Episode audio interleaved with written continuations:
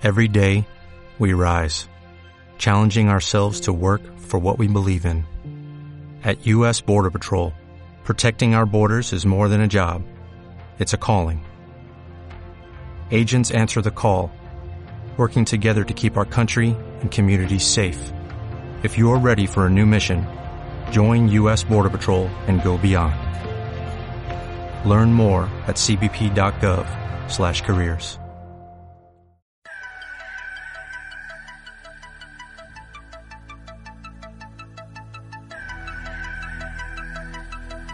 Bienvenidos a NBA Buzzers, tu programa favorito de NBA Podcast. Al otro lado de la línea, como siempre, tenemos a Ignacio Galindo Gaditanian Show. Qué ganas tenía de decir esto, pero hoy no le voy a decir qué tal porque sé que está en otro paralelo y otro meridiano. Este tipo es Willy Fox, no para de cambiar de estado, de sitio. ¿Dónde te encuentras hoy, Nacho? Hoy me encuentro en la capital de España, en Madrid. ¿Y qué haces por allí? Cuéntame. ¿Y a Pues qué se bueno. debe este cambio? Pues bueno, pues como tú has dicho, soy una persona que siempre busca nuevos horizontes, que estoy siempre, siempre viajando. Eh, de- dejemos la incógnita de qué estoy haciendo aquí para nuestros oyentes, pero lo importante es que sepan que, que nunca me encontrarán en el mismo sitio.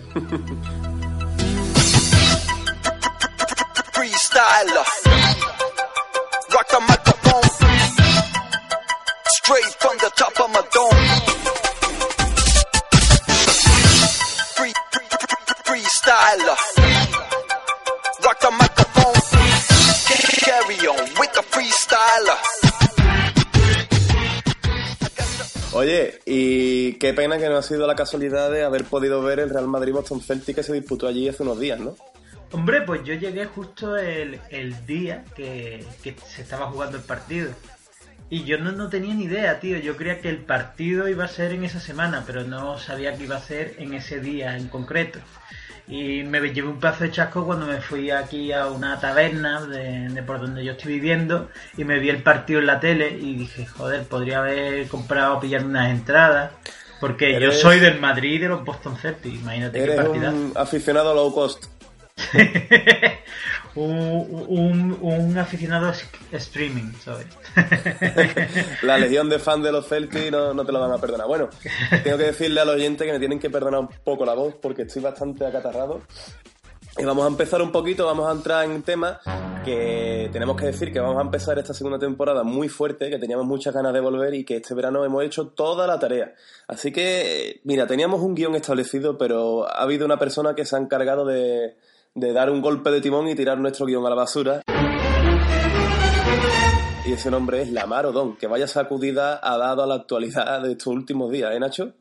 Hombre, es que algunas veces pasan accidentes inesperados en nuestra vida y, y la Marodón en este caso nos ha llamado a la puerta y nos ha dicho chicos tenéis que hablar de mí porque la he liado y la verdad que no quisiese ser muy duro con Lamar porque lo respeto mucho como jugador y creo que es una persona que tiene problemas en su vida personal y eso ha sido lo que ha desembocado a su actual situación.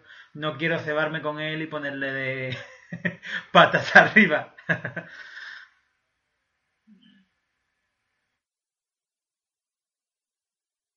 Sí, bueno, antes decir para los que no estén al día, que habrá oyentes que no, que es que la Marodón fue encontrado en coma en un prostíbulo de Las Vegas, creo, eh, después de haberse pasado una juerga de 4 o 5 días.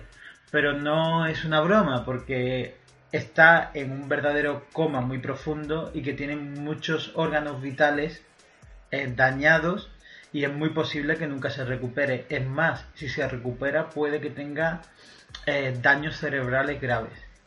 Las últimas informaciones dicen que ha salido del coma, que ha abierto un ojo, ha apretado el pulgar e incluso ha dicho alguna palabra. Pero es verdad, tenemos que resaltar ese titular. Se pegó, creo que, que creí haber leído que se pegó cuatro días en un, en un burdel de Las Vegas consumiendo un tipo de Viagra natural aderezado con cocaína y alcohol. Acompañado de dos chicas de, de burdel para pasar el rato que le amenizaban las horas a, a la mar.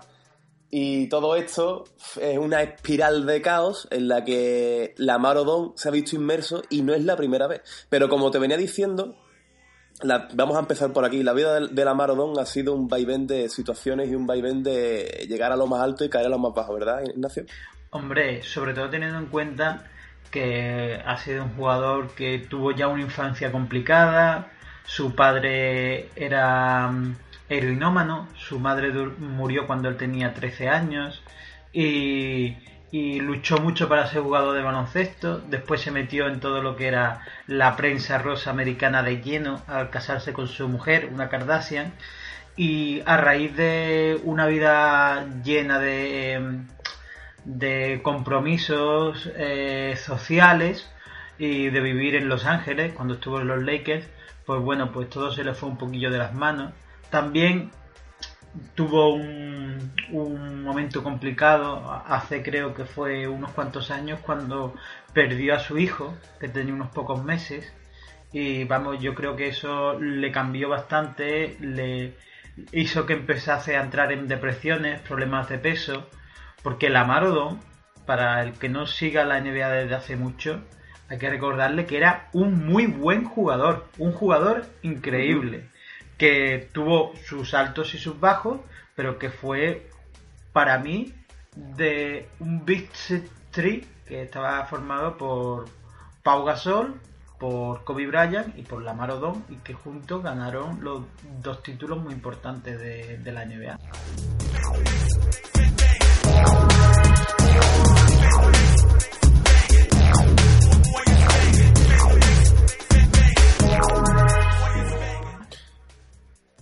Fíjate hasta dónde llegó su adicción, que muchos dicen que estaba enganchado a las gominolas, también conocidas como chucherías. Decía que la Marodón no paraba de consumir este tipo de este tipo de alimentos con alto grado en azúcar. Yo creo que la, la Marodón era un se presenta como una persona que se puede que, que puede tener una, una adicción a casi a todo, ¿sabes? Sí, bueno.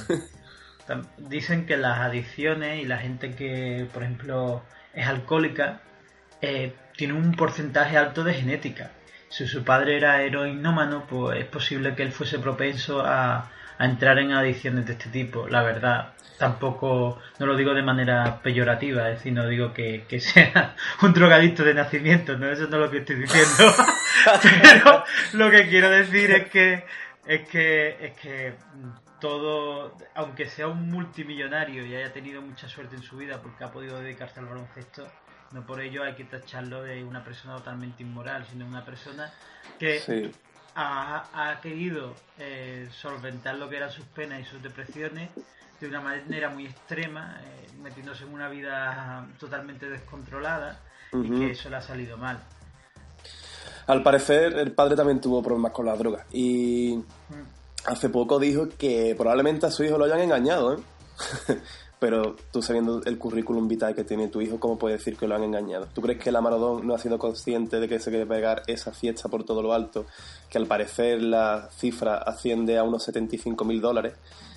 ¿Tú crees que tu hijo lo han engañado y lo han metido en un burdel y ha consumido ese tipo de sustancias por obligación o porque no sabía lo que estaba haciendo? Hombre. Es una excusa bastante barata. Y otra cosa es que las chicas o el tipo del burdel o quien sea se haya aprovechado del estado de embriaguez y el estado de drogadicción de la mar para sacarle pela. Eso no lo pongo en duda y eso será la justicia quien lo diga, ¿no? Pero viendo el currículum de la mar yo creo que era muy consciente de todo. ¿eh? Hombre, era muy consciente y sobre todo el hecho de que, de que claro, si te juntas con personas de, de dudosa reputación, Hombre, decir, decir me han echado droga en el colacao está muy bonito. ¿eh? no hombre, y decir, no, es que yo me he quedado dormido en el burdel y por eso me han cobrado una semana, no, si tú te estás Claro, gastando a la hora eh, mil dólares, pues seguramente no te despierten para que te vayas, entonces... Claro. E- Eso es precisamente de lo que se quejaba mucho, es decir, que él estaba mal desde hacía tiempo, pero llevaba ya tiempo en coma, pero por el hecho de que estaba pagando por horas y que era un servicio que lo tenía contratado, pues entonces mm, pues no lo despertaron o no llamaron a la policía. Pero El otro lado de esta noticia es que al parecer su entrenador personal ha dicho que se estaba entrenando en doble sesión para volver a la NBA. Hombre, pero el tema de las depresiones y eso, creo yo, es todo lo que... un cóctel de, de, de dinero, de dinero y de malas decisiones, ¿no? Porque A ver, chicos, ser sinceros. Si a lo mejor tenéis tanto dinero como la Marodón, a lo mejor el hecho de, de tomar las decisiones que él ha tenido, eh, la habréis tomado vosotros. Es decir, eh, tienes que verte con tanto dinero para saber si lo harías o no lo harías, ¿sabes? No es una cosa... También, también un, un tanto de principios y un poquito de moral, ¿no? Yo creo que el, el dinero influye hasta cierto punto, pero los vaivenes de la mar es que han sido muy sonados. Cerramos este capitulito rosa, ¿no? Sí, sí. Salsa nueva, que solo posee el consentido de la salsa. No sé por dónde empezar. Hay tantos equipos que se están encaminando a una cosita vistosa que me gusta a mí. Yo creo que empezaría por Sacramento Kings. Que ya se está rumoreando que Ryan Rondo está teniendo sus disputas ahí con George Carl. ahora, dicen que no, que eran que estaban de broma. Pero yo no sé si los conflictivos son jugadores de perfil como de Marcus Cousins o, o Ryan Rondo, o es que George Carl tiene un atractivo para traer a jugadores polémicos y encararse con ellos. Pero fuera, aparte de este tema, creo que Sacramento tiene un pedazo de equipo con el refuerzo de Ginobili. Estamos hablando de Marcus Cousins, Ryan Rondo, eh, Rudy Gay y un cuarto refuerzo que me parece bastante aceptable, el italiano amigo nuestro. Eh, la, Belli- la acabo de decir. No, Bellinelli, has dicho que- Ginobili. Sí, sí. Y yo iba a decir He que, Ginobili, ¿no? que no Claro, tengan sí. miedo los fans de los Spurs que nos ha ido su, su argentino favorito a... a- a- Marco Bellinelli, que por supuesto ha hecho una, una fase de grupos y un campeonato europeo fantástico, enchufando como siempre. Mm. Así que creo que es un refuerzo que llega bastante en forma, aunque lo veo un poquito con sobrepeso. Siempre lo hemos visto así, muy culón, Sí. este jugador. Pero creo que Sacramento tiene un equipo bastante guay. Lo que pasa es que hay que, lo que, lo que hablamos siempre, hay que dominar los egos, porque pff, imagínate el ego de Marcus Cousins, el ego que puede tener jugadores como Rudy Gay o Ryan Rondo. Si logran encajar y George Karl sabe dominar esos egos y sabe llevar bien las mentes de estos jugadores, yo creo que es equipo de playoff, Nacho. Eh, sí, sobre. Yo que también lo creo, pero. Hay dos. Sobre el tema de Rondo, quería comentar una serie de cosas, ¿no?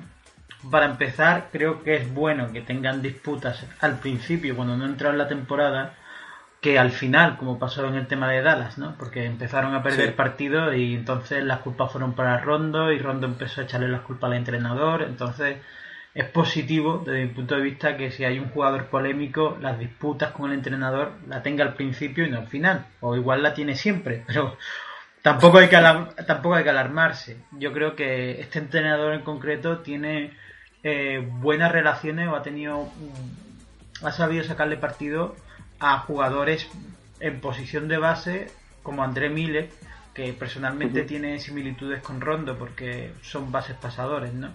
Y bueno, y sobre el equipo en general que se ha formado, me parece un equipo muy atractivo, un equipo que, que si llega a jugar como un equipo unido puede hacer cosas buenas.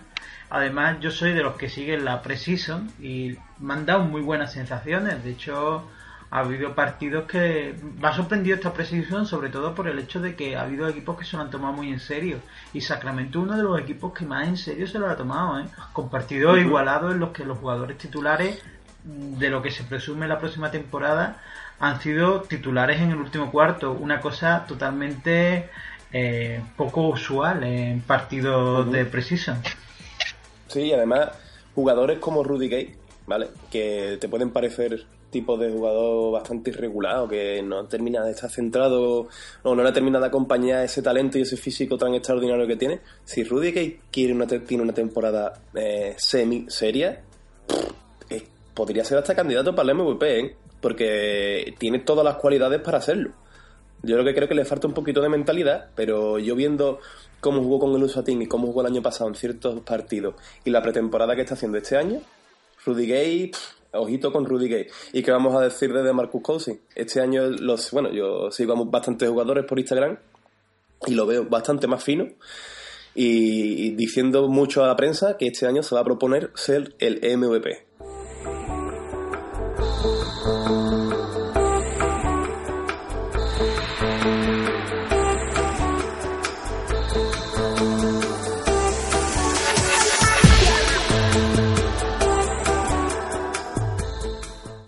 Vamos a pasar a otro equipito bastante simpático. bueno, ha pasado de simpaticón a ser algo más serio que simpaticón, que yo creo que son los Milwaukee Bucks. Sí. Que como venimos hablando en programas anteriores de la temporada pasada, la llegada de Jason Kidd ha sido toda una revolución al conjunto, dándole veteranía y juventud por ambas partes y sobre todo vamos a a mí me ha, me ha gustado mucho quiero señalar la llegada de de Greg Monroe desde Detroit tío. Me parece increíble esa llegada. El refuerzo de Gravis Vázquez por otro lado y Chris Copland es que tío esos refuerzos son de buen entrenador porque son jugadores algunos con rol más importante en su equipo pero son refuerzos increíbles. A esto le sumamos los que ya están como Giannis Antetokounmpo Jared Bailey, Carter Williams, que Jabari Parker, que recordemos que el año pasado se tronchó un tobillo, no, rodilla, y este año creo que pseudo rookie, por decirlo de alguna manera. Chris Middleton y Oye y Mayo. Ah, y Miles eh, Plumlee. Ah, y Jorge Gutiérrez, que es latino, también hay que nombrarlo. O sea que me parece un equipo muy serio, ¿eh? Hombre, yo pienso sobre todo que, que ha sido una apuesta arriesgada para mí, porque eh, jugaron muy bien en la temporada pasada, en la temporada pasada y bueno, y sobre todo desde hace ya unas cuantas temporadas, Ilyasova yo, yo creo que ha sido un jugador fundamental para estos packs. Y Pachulia, que era un pivot, que bueno, como en la NBA está escasa de pivot, pues salirte, mm, dejar pasar a Pachulia, pues siempre es algo. Pachulia, que está ahora en Dallas. En Dallas. Dallas. Mm, Y Sí, yo creo que eran... Porque le salió mal el rollo de Andre Jordan. Mm. eh, y se ha tenido que hacer con, con los pocos pivos que quedaban en el mercado. Uno de ellos, Pachulia, y otro, Larry Sanders, Larry Sanders. Larry Sanders. Joder, que lo tenía en la punta de la lengua. Pues fíjate, fíjate. ah, el programa hoy va de jugadores adictos, ¿no? Pues Larry Sanders eh, se está barajando como posible refuerzo de Dallas Mavericks. Todo esto viene vaticinado por toda la controversia que hubo con el caso de Andre Jordan, que al final le dio un portazo a Dallas y se quedó en Clippers. Sí. Larry, Larry era, sí. Sí. Bueno, continuamos con Milwaukee. Pues sí, yo creo que tiene un buen equipo, sobre todo por el hecho de que tiene muchos jugadores con eh, mucha progresión o, o que apuntan a que puedan tener una gran progresión la, la siguiente temporada. Y yo creo que, que un equipo que sobre todo está muy guay que de ver, ¿no? Porque si tienes una estrella como puede ser Michael Carter Williams o a Nekutombo, que son dos, no sé si lo he dicho bien, son dos jugadores que, que, que son jugadores de equipo, que, que, que, mm, lo bonito de ellos es verlos jugando en equipo, pues creo que puede ser un equipo bastante, bastante interesante. Y otro equipo que en la pretemporada ah, ha jugado bastantes partidos buenos y que lo he estado viendo bastante bien integrados, probando lo que son planes B para los partidos. Me han gustado mucho los Milwaukee Bucks. Yo creo que son unos equipos que, que, que ya van, que van subiendo, van en progresión, porque si se quedaron en los próximos, en los anteriores playoffs, se quedaron perdiendo el primer, la primera ronda que, que disputaron, yo creo que aquí pueden llegar a una segunda, una segunda fase o incluso a unas finales de conferencia. Sinceramente no los veo tampoco como ganadores de la NBA y sobre todo con un margen tan escaso de mejora. Es decir, yo creo que a lo mejor podemos hablar de algo así mm, dentro de dos años, como ha sido el caso de, de Golden State, pero no lo veo para esta temporada ganadores de la NBA muy difícilmente. Vamos. Sí, el año pasado cabe recordar que disputaron, creo que fue la primera ronda contra Chicago, y se lo pusieron bastante difícil hasta el último partido. Pero es verdad que este, que este equipo mm, llegar a playoff ya es un éxito, ¿sabes? ¿De qué equipo te gustaría hablar ahora? Tengo en bandejita eh, varios equipitos que te voy a ofrecer. A ver, Vale. por un lado está Minnesota, que es un equipo que también me cae bastante simpático este año, y vamos a ver cómo funcionan sus piezas. Vamos a hablar de Minnesota, Y- Paco, vamos a hablar de Minnesota. Now establishing data link. Accessing. Please input command codes. Command codes verified. Systems online. Me gusta, me gusta Minnesota.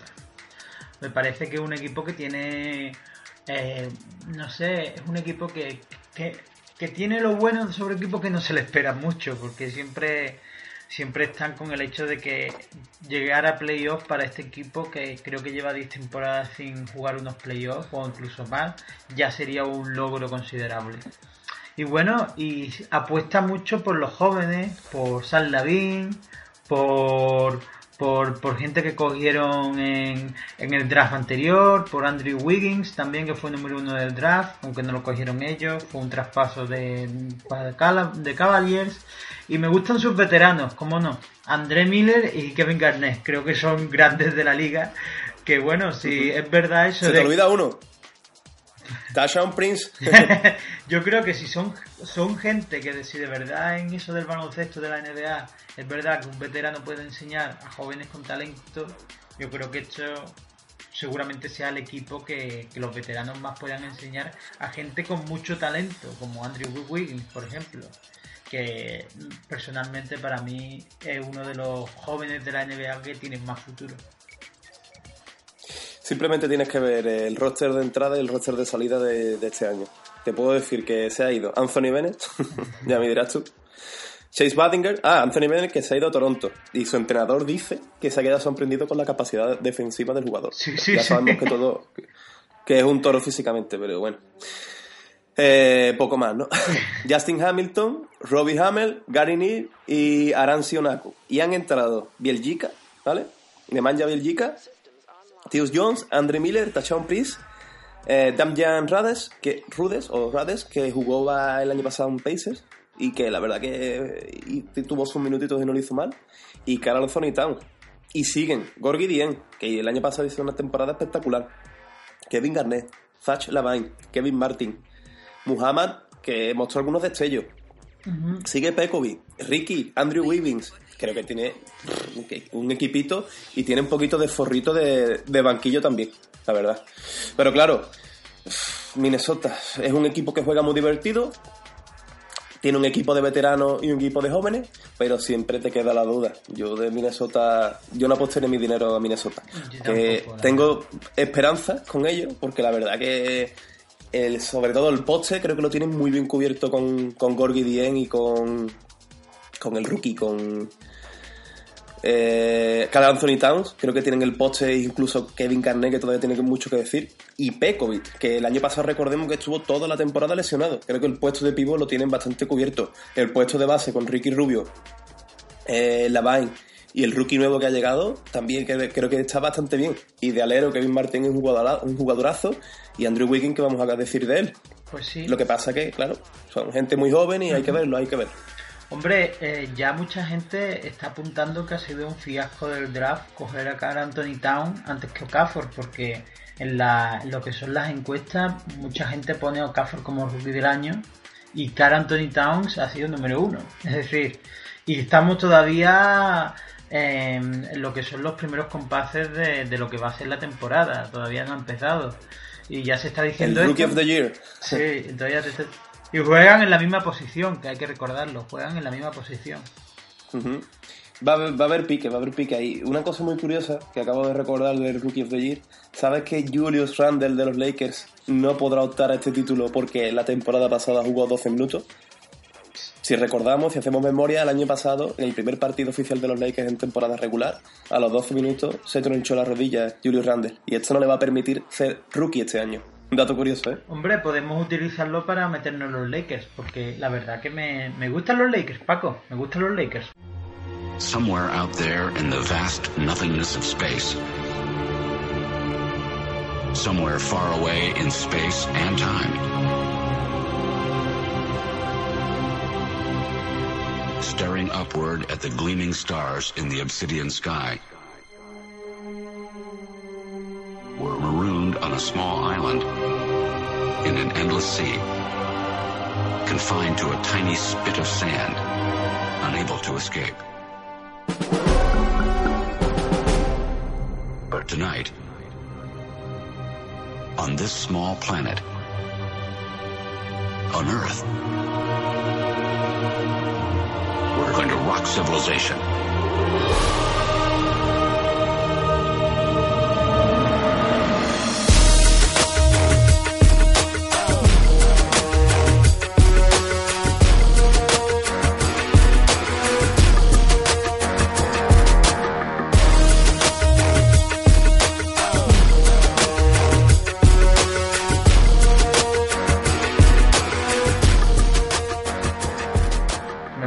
Equipo que, que no creo que, fíjate, me gustan, pero no sé si llegarán a playoff, pero yo creo que va a ser un final lustroso y un final bastante oh, que le va a dar un poco de honor a la carrera de Kobe Bryant que ya ha anunciado que va a ser su último año. Y creo que tiene compañeros buenos para por lo menos intentar llegar a playoff o jugar playoff. Imagínate que la Bamba llega a playoff, Paco, y que empieza a liarla, y ya retirándose, retirándose el último partido, mete 40 puntos, me encantaría, me encantaría. A mí los Lakers, ojalá lleguen a playoff, porque sería un final digno de, de la figura de Kobe Bryant, uno de los mejores en este deporte, sin lugar a dudas.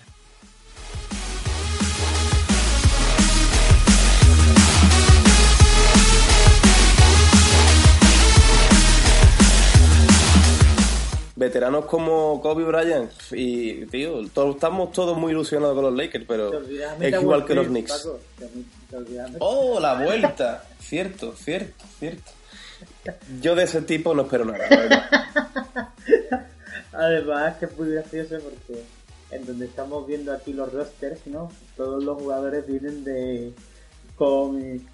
viene de Boston, viene de Nueva York, todos los fichajes, y ponen Metawell Pierce de China.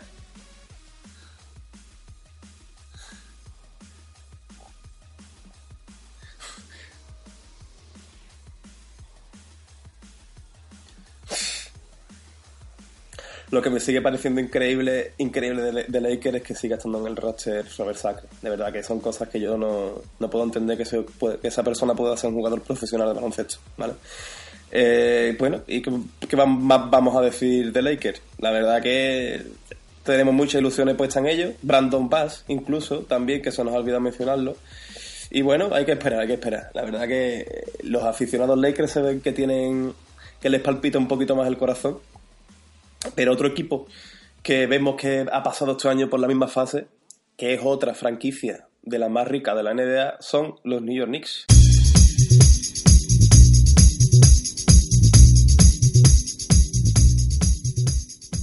Están haciendo una espectacular pretemporada, no han perdido ningún partido y la figura de Porzingis empieza a ser querida en la Gran Manzana. Hombre, normal. si es un jugador tan bueno y que está despertando tanta admiración, porque creo que eh, hay muchas veces que en la pretemporada o en los primeros compases de lo que son los primeros partidos eh, hay jugadores que pueden llegar a meter 30 puntos, 40 puntos y después empezar la temporada y no jugar un solo minuto. Yo que sé, ha pasado muchas veces. ¿eh? Eh, los mismos Washington Wizards han tenido jugadores así, recuerdo la temporada pasada, que ni siquiera jugaron después de minutos. Pero es que lo de este jugador que estamos hablando es algo totalmente distinto, porque es que los puntos que se está viendo que está metiendo y lo que está aportando al equipo es de verdadera calidad, de verdadera clase, de ser un jugador muy bueno. Y aunque metas 10 puntos y lo haces de una manera tan buena, pues entonces yo creo que ilusiona.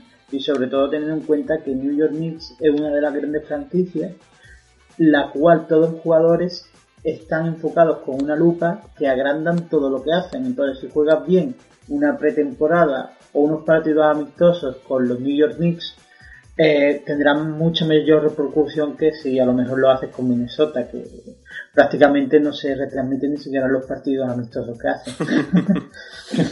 no, la señal se congela del frío que hace allí.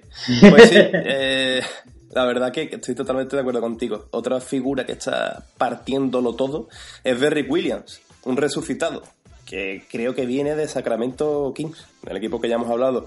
Está promediando casi casi 16 puntos por partido. Ojito con Derrick Williams, que todo el mundo lo hemos visto ya en, top, en el top de jugadas. Pero a ver si, si en New York Knicks podemos ver un abanico más de fundamentos de este jugador, que también tiene muy buena pinta. Vuelve Sasa Pujasic, eh, el ya mencionado por Zingis. Mm y el hermano del griego de Antetokounmpo, Thanasis Antetokounmpo, que la verdad que tenemos poquita referencia de este jugador, junto con Aaron Aflalo de base, que veremos lo difícil que se lo pone a, nuestro paisano y patriotamente querido Calderón. Patrióticamente querido no se entienda como un gesto de amor patrio que, que le pueda yo procesar a España.